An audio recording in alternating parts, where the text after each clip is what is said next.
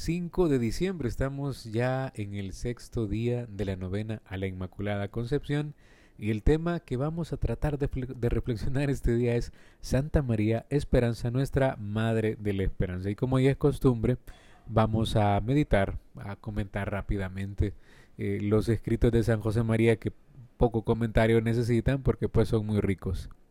Nos vamos a trasladar en este sentido a esa, ese texto donde, bueno, que nosotros lo conocemos como el Magnificat, donde dice que María será bienaventurada, la van a llamar así todas las generaciones. Y uno se pregunta, bueno, ¿y, y qué, qué prodigio ha hecho, verdad? ¿En qué motivos se apoya esa esperanza? ¿Quién era María para los hombres de aquel momento? Y nos hace pensar por, por, también en el Antiguo Testamento que hubieron grandes heroínas como Judith, Esther, Débora, que consiguieron ya en la tierra una gloria humana, y el pueblo las aclamó, las ensalzó. El trono de María no tiene mucha aclamación porque es como el de Jesús. El trono de María es la cruz. Y durante el resto de su existencia, hasta que subió en cuerpo y alma a los cielos, la callada presencia de María es lo que nos impresiona. Preguntémosle a San Lucas, ¿verdad? Que la conocía bien, de dónde sale esta bienaventuranza, esta esperanza en María. Y podríamos decir que, que Lucas anota que está junto a los primeros discípulos en oración. Es importantísima la labor de María, la que brinda esperanza.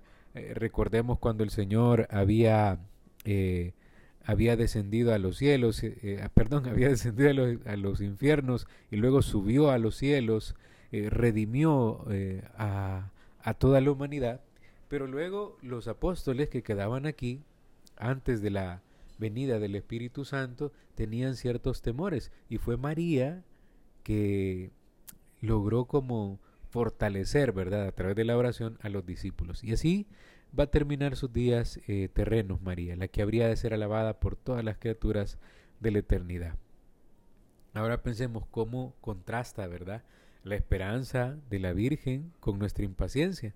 Y el ejemplo eh, lo pone San José María. Con frecuencia le reclamamos a Dios que nos pague enseguida el poco bien que nosotros hemos hecho, ¿verdad? Eh, y apenas aflora la primera dificultad nos quejamos, somos muchas veces incapaces también de ser constantes, de sostener el esfuerzo, de mantener la esperanza, porque nos falta fe. Entonces ahora vemos a María y le decimos bienaventurada porque has creído porque se cumplirán las cosas que te ha declarado el Señor.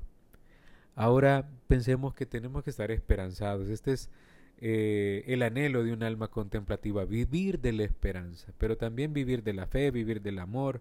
Pero la esperanza nos vuelve poderosos. ¿Por qué? Porque tenemos la certeza de que vamos a alcanzar algo. Solo es cuestión de tiempo. Pensemos por un momento en San Juan, ¿verdad?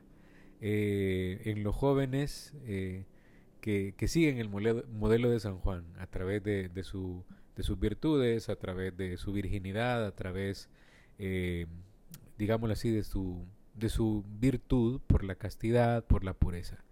Eh, digámoslo así, que Dios permanece en aquellos que luchan y pueden vencer al, al maligno. Y Dios nos surge para, para la juventud eterna de la iglesia y de la, de la humanidad entera podemos transformar en divino todo lo humano, como el rey Midas que todo lo que tocaba eh, se convertía en oro. Pero no hay que olvidarlo, después de la muerte eh, nos va a recibir el amor. Y el amor de Dios, ahí encontramos, además de todos los amores limpios, eh, el amor profundo de Dios. pensemos que la esperanza en este sentido tiene que ser algo activa, ¿no? Hablamos mucho de ella, pero a veces la consideramos en un sentido pasivo, como esperanza sinónimo de aguardar, resistir, esperar, pero en la, en la Sagrada Escritura tiene un sentido dinámico porque está movida por el amor. Ahora pensemos que el Señor ha dispuesto eh, que pasemos esta breve jornada de nuestra existencia trabajando como Jesús, procurando hacer el bien, y entre tanto hemos de estar alerta a la escucha de aquellas llamadas que San Ignacio de Antioquía eh, notaba en su alma al acercarse la hora del martirio. Ven al Padre, ven hacia el al Padre que te espera ansioso. Entonces, esta es la esperanza que ahora le pedimos a María que nos regale o que, o que interceda ante Dios para que nos la conceda. Vamos a las lecturas propias, a las oraciones de este día sexto de la novena. La Virgen guarda en su corazón lo que hace Jesús. Del Evangelio de San Lucas, al volverse, pasados los días, el niño Jesús se quedó en Jerusalén, sin saberlo sus padres. Cuando le vieron, quedaron sorprendidos y su madre le dijo, Hijo, ¿por qué has hecho esto? Mira, tu padre y yo, angustiados, te andábamos buscando. Él les dijo, ¿y por qué me buscabais? ¿No sabíais que yo debía estar en la casa de mi padre? Pero ellos no comprendieron la respuesta que les dio. Bajó con ellos y vino a Nazaret, y vivía sujeto a ellos. Su madre conservaba cuidadosamente todas las cosas en su corazón. Palabra del Señor, gloria y honor a ti, Señor Jesús. Eh, comentario de San José María. Procuremos nosotros imitarla tratando con el Señor en un diálogo enamorado de todo lo que nos pasa, hasta de los acontecimientos más menudos. No olvidemos que hemos de pensarlos, valorarlos, verlos con ojos de fe para descubrir la voluntad de Dios.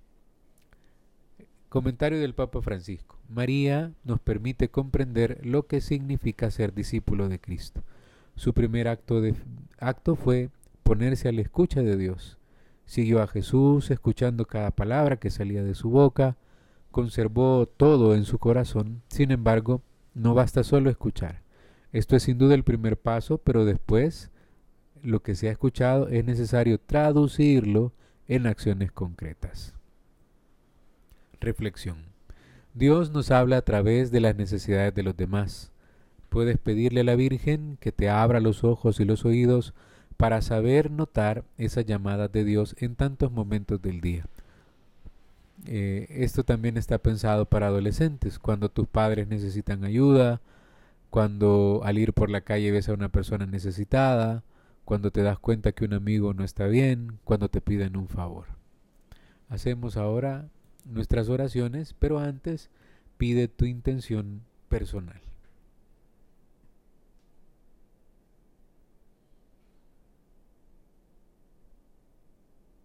Padre nuestro que estás en el cielo, santificado sea tu nombre, venga a nosotros tu reino, hágase tu voluntad en la tierra como en el cielo. Danos hoy nuestro pan de cada día, perdona nuestras ofensas, como también nosotros perdonamos a los que nos ofenden.